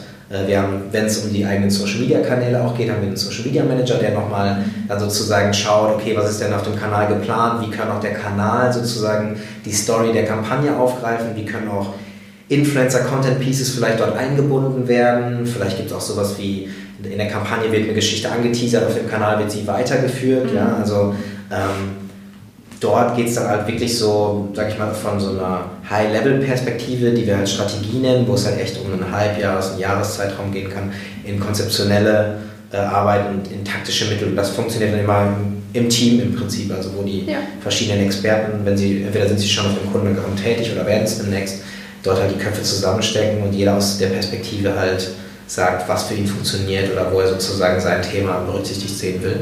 Und im Endeffekt läuft alles beim Account Manager zusammen, der dann konkret sagt, okay, das ist jetzt der Fahrplan, wir haben es jetzt operativ runtergebrochen, diese ganzen taktischen Mittel, wie gesagt, kann Event sein, kann Challenge ja. sein, können einfach Influencer-Kooperationen sein, kommt dann auf den Kanal an, wie greift das eins zu eins ineinander ja. auf der Timeline und dann geht halt das To-Do raus an den Influencer-Marketing-Manager, die richtigen äh, Creator zu finden mhm. ähm, und mit denen natürlich auch das Briefing abzusprechen, also da kommt es auch auf eine Balance an zwischen, klar haben wir uns viel ausgedacht, aber es ist einfach, muss Usus sein, da noch genug Beinfreiheit zu lassen für halt einen Creator, um sich in unsere Story zu verzahnen. Das ist auch ein ähm, wichtiger Punkt, glaube ich. Ne? Ja, das also, muss total sein. Also ja. das soll überhaupt nicht falsch rüberkommen, dass da in so einem kleinen stillen Kämmerlein zwischen Kunde und Agentur jetzt was entsteht und dann wird das zum Creator aufgedrückt. Genau. Das funktioniert halt überhaupt nicht. Da kriegt ja. man halt echt miesen Content und das äh, ist dann am Ende echt ein mieses Produkt. Ne? Ja. Ähm, und das heißt, da kann sich auch noch mal ein bisschen was drehen hier und da, wenn ja. wir halt merken, hm, das Feedback der Influencer geht vielleicht mehr nach links als von uns gedacht nach rechts. So, ne? Und dann wird das aber nochmal abgesprochen und dann ja. hat man äh, da vielleicht nochmal eine Iterationsschleife. Aber dann steht irgendwann das Influencer-Setup fest, die werden halt gebrieft, wann sie was liefern sollen und dann wird auch nochmal eine Feedback-Schleife vereinbart, äh, damit beide auf der sicheren Seite sind. Ja? Also genau. äh, Kunde, Agentur, äh, aber auch Influencer will natürlich wissen, dass der Kunde zufrieden ist. Ja, den ja. ist ja auch, also das ist ja nicht nur Vertragsverhältnis, sondern das soll ja auch für beide, für alle Seiten sozusagen irgendwo echt äh, eine coole Sache werden, wo jeder gerne Teil davon ist. Ja. Und ja, nach so einem Briefing äh, und nach sozusagen der Abwicklung folgt dann das Reporting, wo wir halt die Insights der Influencer sammeln, wo wir halt alle Daten nochmal zusammenführen und halt schauen, welche Insights haben funktioniert, wenn wir mehrere ja. Insights bedienen, welche Kanäle haben funktioniert, wo wir alles nochmal versuchen aufzudröseln. Ähm, weil zu einer strategischen Herangehensweise geht es natürlich, dann geht es auch immer darum, halt Lessons Learned irgendwo. Super wichtiger Punkt, ja, ja, genau. Dass man sich quasi auch nicht nur sehr plakativ jetzt die, die, Zahlen anguckt, die erreicht wurden, sondern auch ein bisschen versucht daraus zu lesen. Ne? Also so, genau. was kann ich wirklich mitnehmen? Genau. Ja, und warum hat das gut funktioniert? Ne? Ja. Also, genau, also im Prinzip, das ist halt gerade, wenn wir so in Avantgarde-Disziplinen unterwegs sind, wie halt Influencer-Marketing auf TikTok oder jetzt vielleicht demnächst mal auf Pinterest, ja. Ähm, da müssen wir uns halt ständig fragen, was war jetzt erfolgreich und warum war es vielleicht erfolgreich und was heißt das für andere Kunden, zukünftige Projekte. Kann, ist nicht immer so einfach, ne? Nee. ist dann auch mal hier und da Gut-Feeling und da braucht auch keiner, sage ich mal, sich eine Illusion machen, dass halt da super viele Daten immer das Allheilmittel-Ding, das soll auf jeden Fall so sein, ja? ja? Also, weil sonst bewegt man sich halt nur in subjektiver Wahrnehmung. Ja. Aber da gehört eine gesunde Mischung halt aus, sage ich mal, verschiedenen Wahrnehmungen, Daten und auch, auch aus dem Feedback der Influencer ja. dazu. Ja. ja. Okay. Das heißt, ähm, dann an dem Punkt ähm, kommen die Influencer bei euch äh, an unterschiedlichen Punkten mit rein, oder würdet ihr sagen? Also es ist jetzt nicht so, dass sie von Anfang an irgendwo mal mit am Tisch saßen und die Strategie mitentwickelt haben, sondern es ist eher so, dass ihr die Influencer sucht, die wirklich zu der Strategie passen, wo ihr wisst, okay, die Wahrscheinlichkeit, dass es jetzt irgendwie überhaupt nicht zu seinem Inhalt oder zu seinen Werten oder ja. was auch immer passt oder zu seiner Idee, die ja. ist sehr klein. Ja. Ne? Und dann geht man den Weg gemeinsam ab dem Moment sozusagen. Also 90 Prozent der Kampagnen sind wirklich mit mindestens mal einer Handvoll Influencer und dann kettet man sich natürlich nicht, auch nicht nur an eine Person. Wenn das mal so ist, wenn der Kunde von vornherein sagt, für diesen Job sehen wir genau nur dieses, eine dieses Gesicht, ja. ist das was anderes. Dann wären wir dumm zu sagen, okay, wir denken uns was aus und haben nicht mit dem Management oder mit ihm besprochen. Ja? Also ja. bei Huawei haben wir zum Beispiel mehrere Livestreams äh, gemacht, wo der Influencer von uns betreut wird und auch der Moderator und das muss natürlich dann einfach vorher irgendwo schon passen und zur Story des Influencers passen und das ist natürlich dann eher so ein kollaborativer Prozess von Beginn an. Ja. Aber ansonsten würde ich sagen, zu 90 Prozent ist der Einstiegpunkt. Wir haben das Konzept abgestimmt, wir sind uns sicher, weil wir einfach schon mit vielen kooperiert haben, ja. dass wir Influencer dafür finden, für Budget X und für Zeitrahmen X. Und dann geht's los, machen uns auf die Suche oder sprechen die an, die wir schon, sage ich mal, vor Augen haben. Und dann ist eigentlich der Briefing, das Briefing sozusagen der erste Einstiegspunkt. Ja.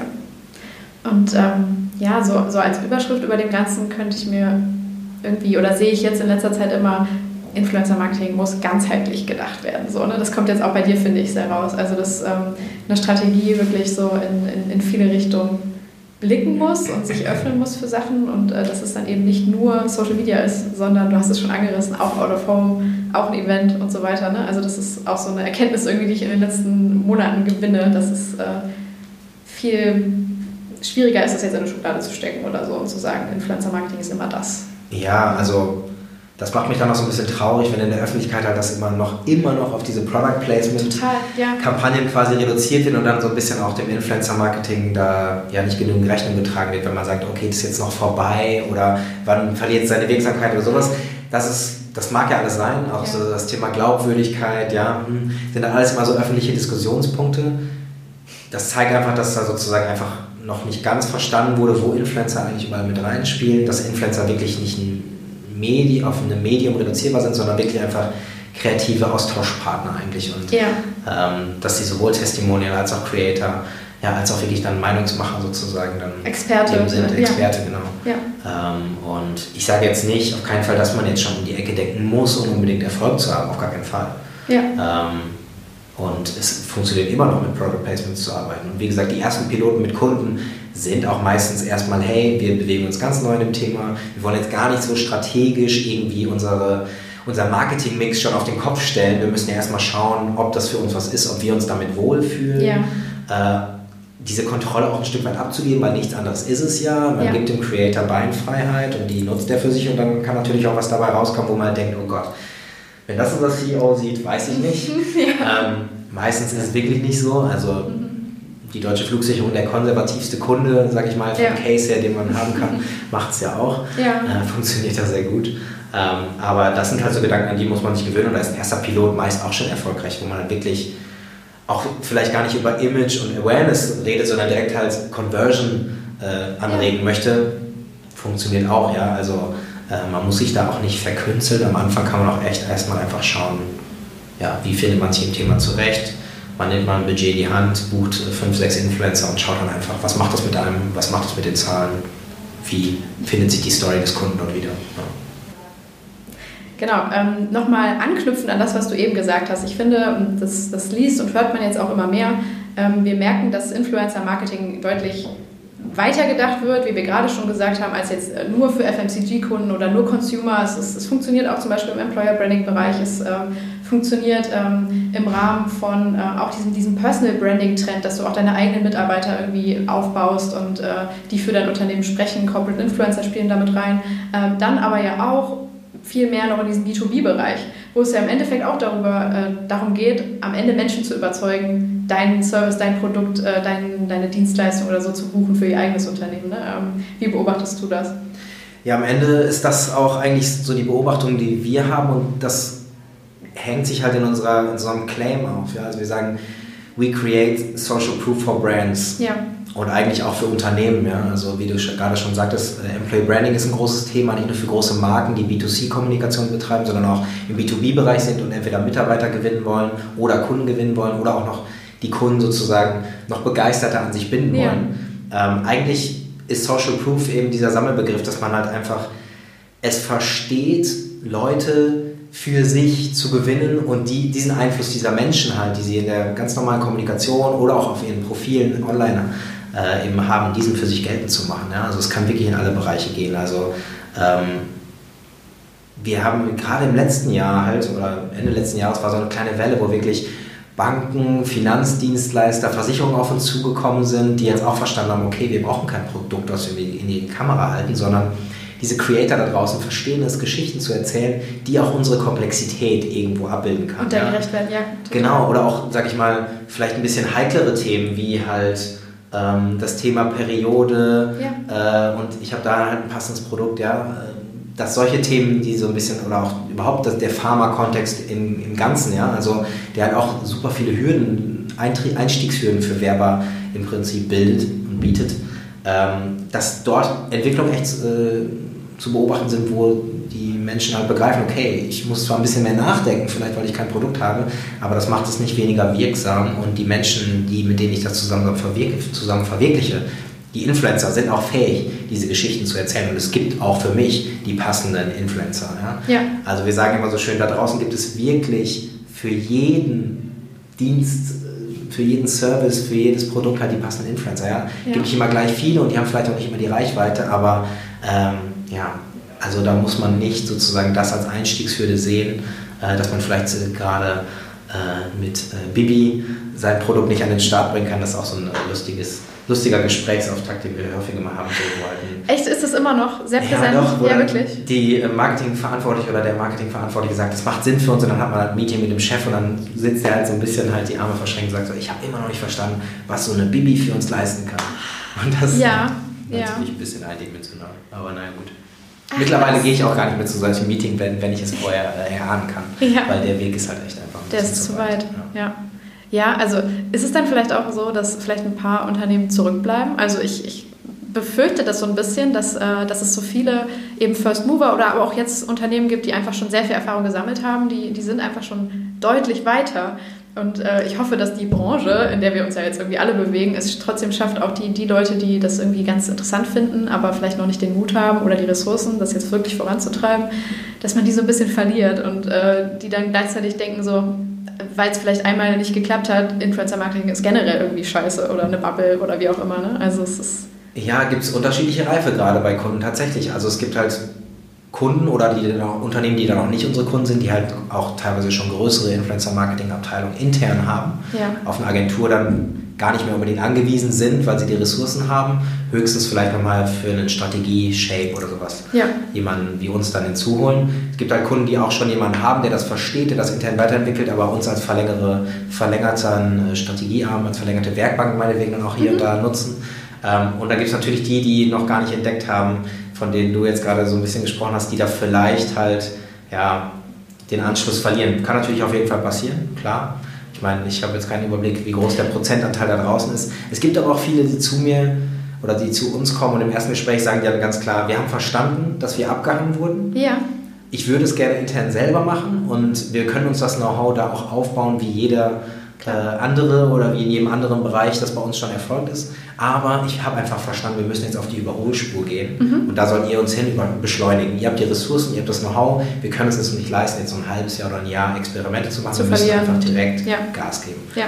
Und in solchen, also das sind mir eigentlich die liebsten Gespräche, weil ich eigentlich auch Fan davon bin, das ist so ein bisschen der Unternehmensberater in mir, Ja. denen das auch beizubringen. Voll. Ähm, Und, sie dann sozusagen alleine fliegen zu lassen, irgendeinem Genau, Punkt also oder so, ne? Ja. ich glaube fest Auch daran, wenn, wenn der Kunde erfolgreich ist, dann haben wir immer noch eine Win-Win-Situation, Ja. weil wir halt immer noch weiter strategisch im Boot bleiben und das macht uns am meisten Spaß. Ja. Ähm, und wenn er dann viel von der Abwicklung selber übernimmt, dann kann das sogar förderlich sein. Wenn man ans Thema Beziehungsaufbau, also Relations zu Influencer denkt, sagen wir auch jedem Kunden, im besten Fall Macht ihr selber. Ja, Wir können das moderieren Genau. und das machen wir auch gerne und Kontakte stellen wir her und wir verhandeln auch für euch oder beraten euch da. Aber am besten ist, wenn ihr euch denen widmet und wirklich versteht, wie könnt ihr eine Win-Win-Situation erzeugen. Ja. Ähm, und ja, sozusagen versteht euch langfristig mit denen im, besten Fall in ein Boot zu setzen, weil das halt wirklich ja, die beste Art und Weise ist. Ne? Also da gibt es alle Möglichkeiten und das sind eigentlich so ähm, Themen, ja, da hängen wir auf jeden Fall einige ab, das wird so kommen, aber Es ist ja immer so, ne? es ist Also, wahrscheinlich ja. immer so. Ja. Circle of Life, okay. Ja, cool. Ähm, dann wenden wir uns doch mal schon mal so einem kleinen, kleinen Ausblick zu. Ähm, ich weiß, dass du viele Thesen mitgebracht hast. das ist super. Ähm, ich glaube, die ersten, äh, die wir schon ein bisschen angerissen haben, haben sich auch ein bisschen auf die Plattform bezogen. Ne? Ähm, Pinterest unter anderem zum Beispiel, ähm, über die wir jetzt noch nicht selbst gesprochen haben. Aber was, was siehst du da am Horizont aufflackern? Also Pinterest ist ja eine visuelle Suchmaschine, wenn man so will, und auch so ein Inspirationskanal. Ja. Und habe ich bislang immer so ein bisschen, also es gibt es ja wirklich schon seit Jahren, ist ja jetzt nicht, dass es aufgepoppt ist, so ein bisschen halt in die Ecke geschoben, ja, Do-it-yourself-Content, vielleicht Beauty- und Fashion-Content noch, aber sehr interior-lastig. Da geht es halt viel so um Events wie Muttertag oder Weihnachten oder Hochzeit. Und habe dann immer überlegt, hm, ist halt noch sehr nischig, sehr frauenlastig und mittlerweile muss ich sagen, nee, das äh, stimmt halt ein Stück weit nicht mehr. Also erstmal steigen die Nutzerzahlen und auch die männlichen Nutzer steigen und ich bekomme dort Inspirationen zu männlichen Tattoos, äh, männlichen Frisuren, ich bekomme dort Inspirationen zu allgemeinen Themen wie zum Thema Fliegen auch zum Beispiel. Ja? Ähm, und ich glaube, dass Pinterest darüber wirklich als Traffic-Kanal immer relevanter wird. Ja. Wenn man also einen Content-Hafen hat quasi, wo man weitere Informationen wie ein Blog oder eine gute Landingpage, äh, meinetwegen auch ein guter Instagram-Channel, äh, äh, wenn man den halt hat und dann äh, sozusagen in, Regelmä in einer gewissen Regelmäßigkeit auch wieder Pinterest-artigen, also dort funktionierenden Content zur Verfügung stellen kann, dann ist es absolut ein guter Kanal, ähm, um dort sozusagen ja, diesen Traffic halt auf die Assets, auf die eigenen Kanäle anzulenken. Das hört man jetzt auch von vielen Bloggern, ne? dass sie äh, quasi den, den größten Traffic von da kriegen tatsächlich. Richtig lustig. Also und das ist, ja, war auch ein bisschen so unter der Oberfläche, aber jetzt mittlerweile wird es bekannter ein bisschen, was da passiert. Ne? Ja, ich bin gespannt, ob das noch zur Influencer-Plattform wird, weil ich sag mal, äh, im Positiven ist da herrscht da schon relatives Chaos. Ja, man Ja. sucht also und pickt so ein bisschen die Nadel aus dem Heuhaufen, jemandem dort zu folgen, an deren an dem privaten Leben auch teilzunehmen und so ein bisschen so diese Story konsequent halt mitzuerleben, fällt da halt deutlich schwerer. Das ist halt Ja. definitiv so. Ne? Das ist auch so eine Nutzerfrage. Das ist lustig, weil bei mir ist es subjektiv so, ich, ich mache das gar nicht. Ich habe keine Ahnung, wem ich da wirklich folge. Ich folge ein paar Marken, aber einfach nur, damit ich wirklich die Sachen irgendwie direkt reingespült kriege, wenn es ein neues Produkt gibt oder Ja. so.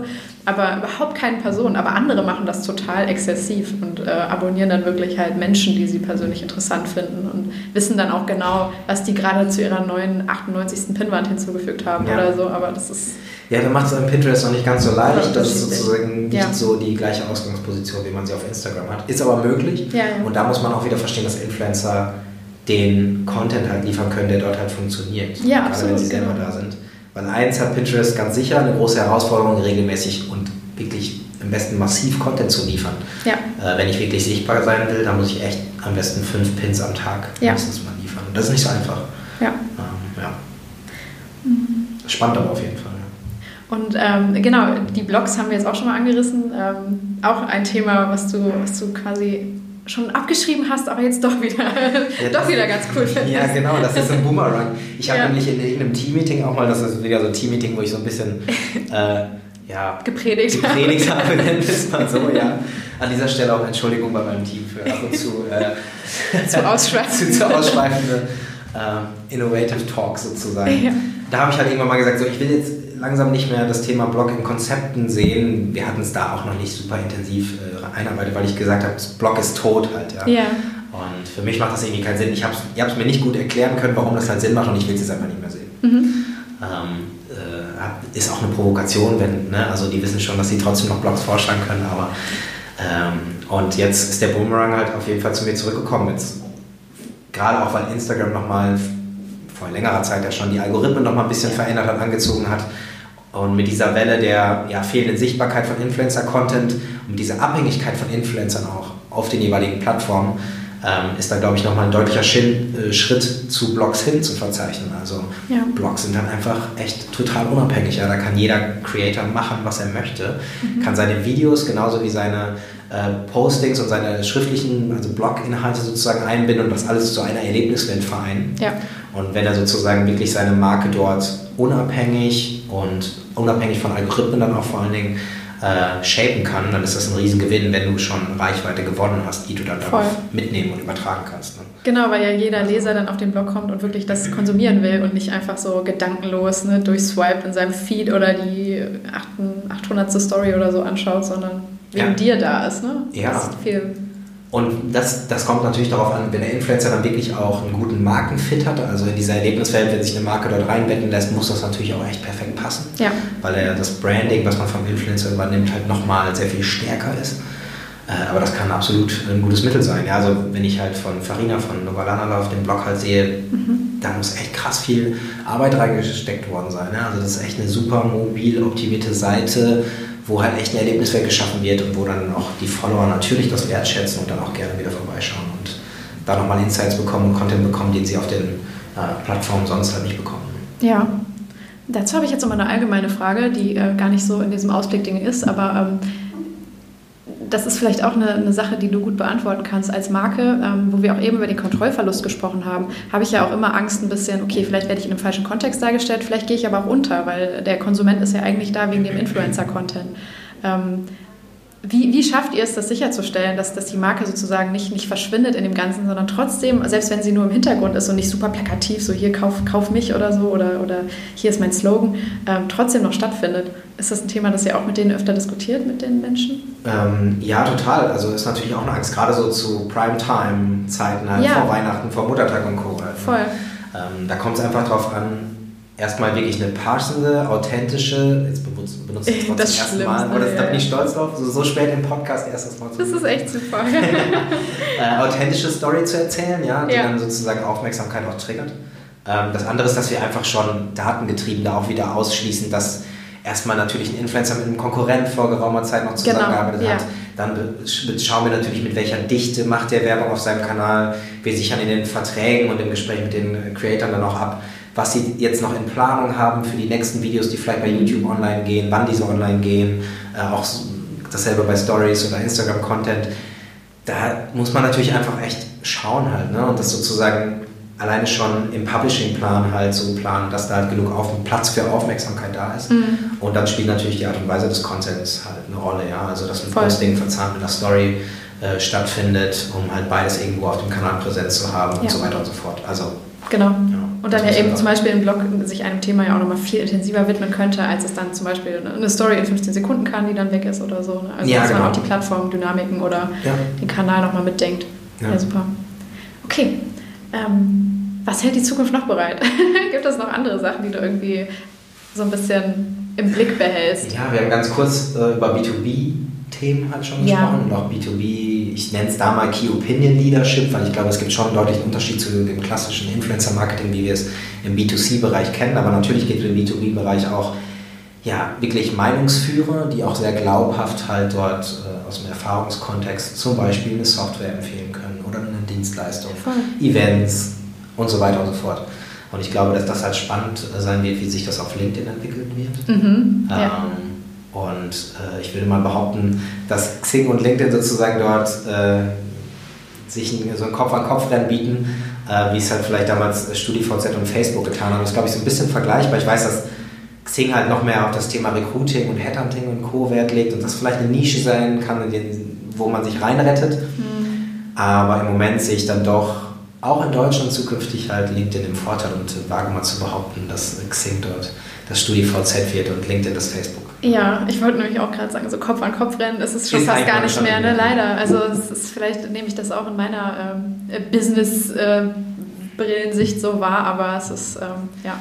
Ich ja, sage auch. Zahlen sind noch relativ ähnlich, wenn man ja, genau. davon ausgehen will. Aber ich muss dazu aber sagen, ich merke es dann wiederum bei mir selber. Man influenzt ja auch selbst sein, sein Umfeld. Und ich, ich sage irgendwie auch in dem Podcast ja immer so: hey, schreib mir auf LinkedIn, nicht auf Xing, ne? weil ich es ja. einfach deutlich lieber nutze und empfehle das auch gerade irgendwie allen Kollegen, allen Freunden. Mich fragen auch teilweise Leute, die jetzt von der Uni kommen, so: ach, braucht man irgendwie beides oder sollte, sollte ich jetzt wirklich LinkedIn machen? Das ist doch alles auf Englisch oder keine Ahnung. Und ich empfehle immer LinkedIn, weil ich es selber so cool finde zu nutzen. Also da merkt man schon, wenn du irgendwie selbst das gerne empfiehlst, dann machen das bestimmt auch andere. Und dann ist irgendwann dieser, dieser Punkt erreicht, wo es ja. nicht mehr so viele Fürsprecher für das andere gibt. Aber es ist einfach echt der Content, der da wirklich gut ist. Also auf Xing, Xing ist auch eine Content-Plattform, ist ja nicht nur LinkedIn, die dieses Content-Feature bieten, aber LinkedIn hat das viel, viel intuitiver eingebaut, viel mehr in den Mittelpunkt gerückt und deswegen, ähm, ja, ich mache da auch selber kleine Pilotvergleiche, ich bin ja selber sehr neugierig und poste da mal was auf Xing und mal auf LinkedIn und äh, bei Xing ist das einfach ja, das gleiche Content Piece kriegt halt null Aufmerksamkeit, keine Likes, keine ja. Comments. Das ist einfach bei den Leuten nicht auf dem Schirm. Das ist mehr so, eine,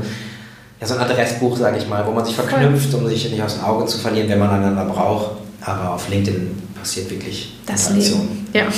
Das denke ich auch. Ja, cool.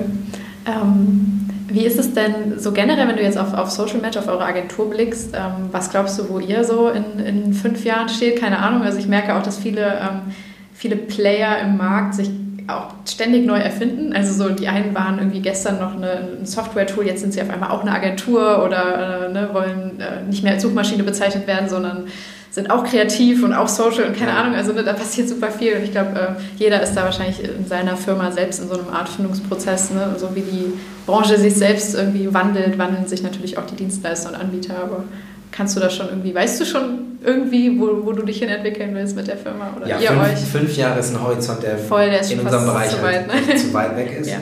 Ähm, Zwei aber, Jahre. Ja, also wir haben gerade den Shift zur, sag ich mal, modernen Agentur für modernes Marketing gemacht. Ja. Ganz bewusst das also weitergefasst. Ähm, und das wird es auch jetzt erstmal für die nächsten zwei Jahre bedeuten. Also über das Einfallstor Influencer Marketing, Social Media Kanäle zu gestalten und alles aus diesem strategischen Gesichtspunkt Social Proof herauszudenken. Ja, das soll auf jeden Fall wirklich so der, der Nordstein sein, nachdem wir unsere Dienstleistungen halt weiter ausrichten und dementsprechend für unsere Kunden dort halt auch mhm. äh, glauben, das Beste zu tun, wenn wir das halt nicht aus den Augen verlieren. Ähm, und wir werden immer ein Dienstleister bleiben, also das liegt uns einfach im Blut, dafür brennen wir halt. Ja, also wir sind alle, alle sehr kommunikationsaffin, äh, sehr projektmanagement-affin, ja, also das hat auch so ein bisschen die DNA, wenn man aus Münster kommt, jetzt sind wir zwar auch in Köln äh, und auch mittlerweile in New York tatsächlich mit äh, zwei äh, Teammitgliedern vertreten, ja. ähm, hat das so, trotzdem noch so einen DNA-Aspekt quasi, dass man in Münster einfach mit coolen äh, Projektmanagern gestartet ist. Wir waren am Anfang nicht die kreativsten, sondern die, sage ich mal, verlässlichen, die in diesem Influencer-Marketing-Dschungel halt dann, äh, wie gesagt, an der Seite des Kunden halt operiert haben. Und das sind so Grundsätze, ähm, die sich nicht verändern werden. Also ja. Wirklich an der Seite des Kunden ohne Plattform zu stehen, transparent abzurechnen nach Aufwand und auch, sage ich mal, transparent mit dem Kunden alles zu teilen, was an Daten und Insights da vorliegt. Ähm, ja, nur die, sage ich mal, Randbereiche, wo Influencer-Marketing noch reinragt, die werden sich halt erweitern. Also äh, zu unseren derzeitigen Leistungsbereichen kann natürlich noch das ein oder andere hinzukommen. Ja. Also, ähm, Im Paid Media Advertising sind wir bestimmt noch nicht, sage ich mal, da am Ende, da entwickeln sich immer neue Möglichkeiten. Ich habe ja gerade schon mal gesagt, WhatsApp, ja. Also, mhm. ähm, wo dann immer so kleine, ja, kleine Pakete nochmal da hinzukommen, wo wir immer wieder auch den Ehrgeiz haben, dort von Beginn an Experten sein zu wollen, über unsere Experimente viel ja. zu lernen halt. Ne? Ja. ja. Und ist Internationalisierung dann auch wichtig für euch, wenn ihr jetzt schon ähm, dann eben mit zwei Kollegen in New York vertreten seid? Spielt das eine große Rolle? Ja, das kam eigentlich über sage ich mal, Kundenanfragen, wo wir gemerkt haben, okay, das sind internationale Player und die möchten einfach auch internationale Ansprechpartner. Ja.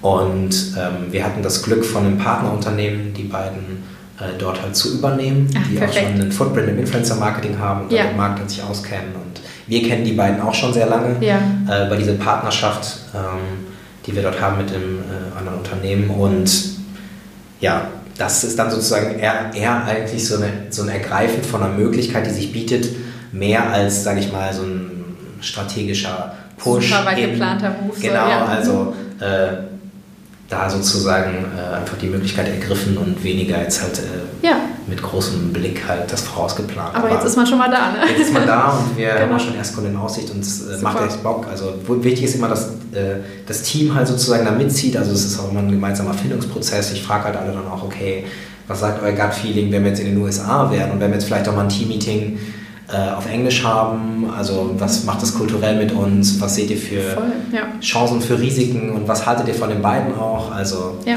ähm, und da die beiden menschlich sehr gut zu uns passen, das ist gar nicht so einfach, ja. Amerikaner zu finden, die auch mentalitätskonform sind sozusagen. Mit den Deutschen, mit den, mit den Münsteranern und spielt alles eine Rolle. Ne? Ja.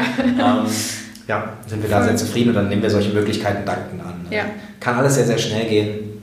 Äh, ich bin auch sehr gespannt. Wir haben jetzt gerade einen Beirat gegründet ähm, aus drei sehr erfahrenen Geschäftsführern. Das ist zum Beispiel Stefan Maurer von Hepmau, äh, der ehemalige Gründer, der dort 30 Jahre lang eine Agentur aufbauen durfte und dann auch zwischenzeitlich die größte inhabergeführte PR-Agentur mhm. äh, dann innehatte. Das ist eine Susanne Marell, die äh, sehr, sehr PR erfahren ist, auch bei äh, Edelmann Ergo lange Geschäftsführerin war. Es ist Niklas Hein, der halt Influencer-Marketing nochmal aus Unternehmensperspektive durch sein äh, damals noch Startup oder nicht oder doch, äh, sag ich mal, ja, mit, mit genau. eingeatmet hatte von Beginn an und auch mit geshaped hat. Und ja. das sind auch noch wirklich äh, ja, Persönlichkeiten, die uns sowieso keine Ruhe lassen, wenn es um die Weiterentwicklung der Agentur geht. Also ja. äh, das sind echt immer lange To-Do-Listen, die wir aus den Meetings mitnehmen und super erfrischende Feedbacks und Gespräche und Anregungen und äh, das hilft Laura und mir in der Geschäftsführung auch echt nochmal den Kopf, äh, sage ich mal, aus dem operativen Business ja ein Stück weit hochzunehmen und nach vorne zu schauen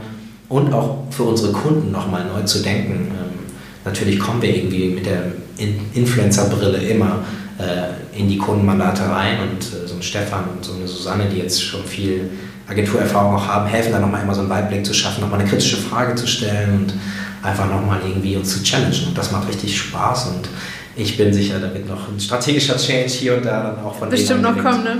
Ja, ja das finde ich so einfach generell so einen schönen Punkt, weil ähm, das ja wirklich so, so einfach Experten-Urgesteine sind, ähm, aus vielleicht, wie manche Leute sagen würden, einer alten Welt, aber ja. Die ja trotzdem so viel noch an Weitsicht und ähm, an Input geben können, irgendwie ähm, jetzt für diese, diese neue crazy äh, Influencer-Welt oder ja. so, ne, dass man sich da auch bewusst macht, dass man noch so viel mitnehmen kann aus äh, den Learnings, die vor 30 Jahren oder wann auch immer oder ja. in den letzten Jahren entstanden sind. Ja, und die beiden führen ja auch noch äh, erfolgreiche Agenturen. Das heißt, das war auch so ein bisschen, also am Anfang, äh, als die Idee aufkam, Beirat und als wir dann die Persönlichkeit hatten, dachte ich auch noch, cool, ich kann viel von dem persönlich lernen, aber ob die unser Influencer-Marketing weiterentwickeln, ich weiß es nicht. Aber ich habe das total unterschätzt. Ja. Also äh, die beiden, oder jetzt gerade mal Susanne und äh, Stefan, denen man das vielleicht unterstellen könnte, äh, wissen schon ziemlich genau, wovon wir reden und äh, ich glaube, äh, ja, da, brauchen, da können wir denen zwar noch viel vormachen, operativ und strategisch, mhm. aber letztendlich können sie immer folgen, wenn wir davon sprechen und haben auch sehr gute eigene Ideen, ja. das ja ergänzen. Also das hat mich schon noch ein Stück weit überrascht. Ja. Also muss ich denen zugestehen, auf jeden Fall. ähm, Genau, dann vielleicht so ein bisschen zum Abschluss. Äh, welche Märkte sind denn für dich gerade spannend? Wir haben gerade schon über die USA gesprochen. Blickst du da auch hin und guckst manchmal, ähm, die uns ja einfach manchmal schon ein bisschen weiter voraus ja. sind? Ähm, ist China für dich ein Thema, wo es ja noch weiter irgendwie schon in sich in Richtung entwickelt, ähm, wo man vielleicht sagen kann, hey, ne, wer weiß, was in den nächsten Jahren bei uns passiert? Ähm, wo holst du dir sozusagen so deine, deine Trends und deine Inspiration? Ja. ja, China bin ich immer so ein bisschen ermüdet, weil ich halt weiß, die, die Plattformen von denen lassen sich, also wenn Kann man, man über WeChat oder so spricht, ja, dann, dann, ist der Weg immer so ein bisschen weit und deswegen äh, lerne ich gerne aus den USA auf jeden ja. Fall. Also gerade das Thema B2B-Influencer-Marketing ist dort viel, viel weiter und die mhm. sind viel, viel mutiger, was das angeht und da habe ich halt, äh, ja, ziehe ich sehr viel Inspiration von ab und auch wenn ich mit Brandon und Ellie, unseren beiden Teammitgliedern aus äh, New York spreche, dann äh, ist das auch immer gewinnbringend, dort halt nochmal eher auch so eine Einstellungssache halt mitzunehmen, weil ja. die Influencer nochmal einfach anders wahrnehmen. Also ja. das ist alleine so, wenn man jedem ist das so ein bisschen bekannt, dass in der Politik ja Influencer oder auch Promis bei denen eine viel größere Rolle spielen. Das ist nochmal so ein bisschen sinnbildlich dafür, dass sie, anders als die Deutschen, nochmal sehr viel offener für so eine Beeinflussung halt einfach auch ja. von Grund auf. Ja. Und deswegen sind die uns gerade in dem Thema auch einen Schritt weit voraus. Und mhm. deswegen kann man da schon sehr gut hinschauen. Ja, ja wunderbar. Cool. Dann, ich glaube, du hast keine Thesen mehr auf deinem äh, Papier stehen, oder? Oder ist noch irgendwo eine? So, wunderbar. Ich habe alles rausgehauen. Zumindest alles, was ich raushauen wollte. alles andere ist mit zu wagen. Perfekt. nee, ich danke dir sehr. Es hat sehr viel Spaß gemacht. Dankeschön. Ja, ging mir auch so. Ich bin gespannt, wie es wird, für sich selber zu hören. Danke, dass du vorbeigekommen bist. Sehr gerne. ciao, ciao. Ciao.